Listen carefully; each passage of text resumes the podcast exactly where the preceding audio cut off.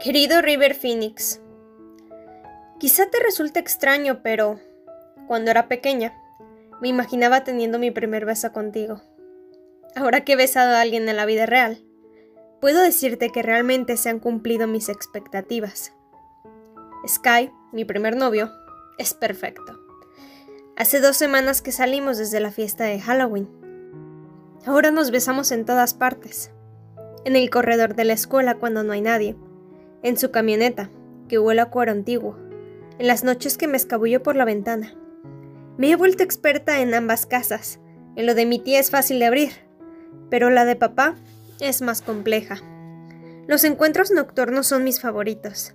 Todos duermen y el mundo entero parece ser nuestro lugar secreto. Me recuerda a lo que sentía cuando May y yo solíamos salir al jardín a buscar ingredientes para los hechizos de magia.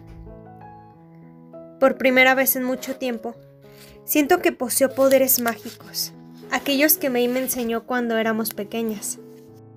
Cuando estoy con Sky, mis temores desaparecen. Caminamos por el vecindario en la oscuridad y nuestras sombras se reflejan a lo largo de toda la calle, una sobre la otra.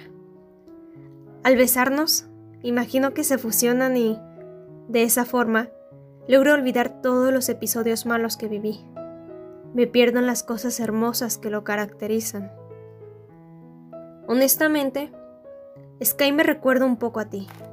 Es fuerte y seguro, pero también posee un lado frágil que lucha con desesperación por salir a la luz, como si tuviera insectos internos que buscaran acercarse a una farola.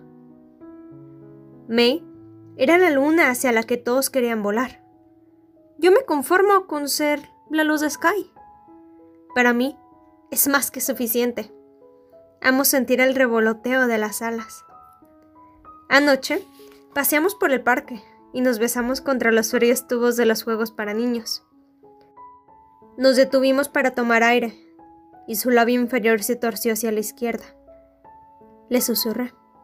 ¿Podemos ir a tu casa? No sé si es buena idea. Sonaba inseguro.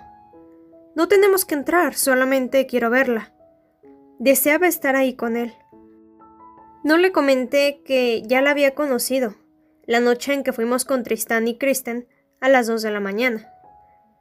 No creo que comprendas, dijo finalmente. Mi madre no es como otras madres. ¿Qué quieres decir? Sky se puso firme. Simplemente tiene una manera especial de hacer las cosas. Hizo una pausa. Le canta a las flores en el medio de la noche, por ejemplo. Oh, bueno, eso está bien. Están muertas ahora, añadió. Sus caléndulas. Les canta de todas formas. Quizá podemos sembrar nuevos bulbos para ella. Tulipanes u otra flor que florezca en primavera. Sky no estaba muy seguro, pero le prometí que permaneceríamos en el patio delantero. Finalmente accedió. Esta noche me escabullí por la ventana y condujimos hasta su casa para llevar a cabo nuestro plan. Durante el día, había buscado bulbos en el cobertizo de mi madre, donde solía guardar sus elementos de jardinería. Era luna nueva. Trabajábamos en la oscuridad con nuestras chaquetas puestas. Antes de finalizar, alzamos la vista y nuestros ojos se encontraron. Por un instante, nos miramos creando un vínculo más cercano e intenso de lo que es posible lograr a través del tacto. En ese momento, la puerta se abrió.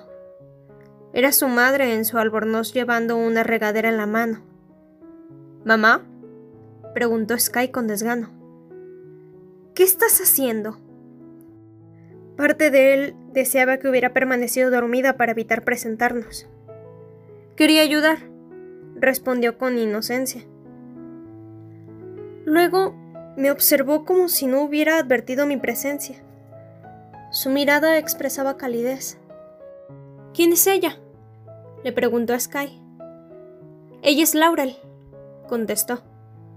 Hemos sembrado bulbos de tulipanes, comenté. En primavera florecerán.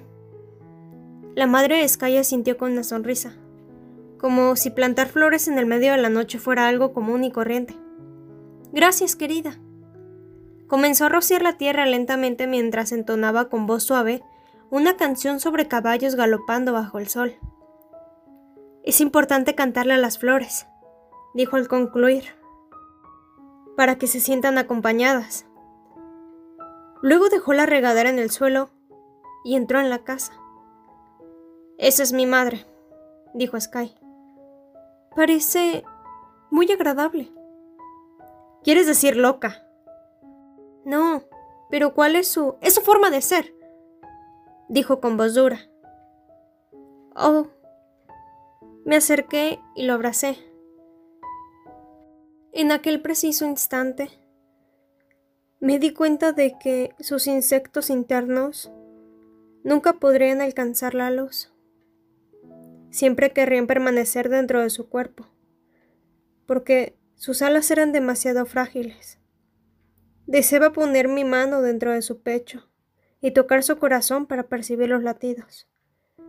Quería encontrarlo, pero él dio un paso hacia atrás y su labio inferior torcido a la izquierda se enderezó.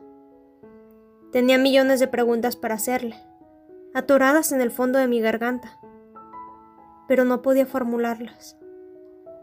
¿Sky? ¿Qué?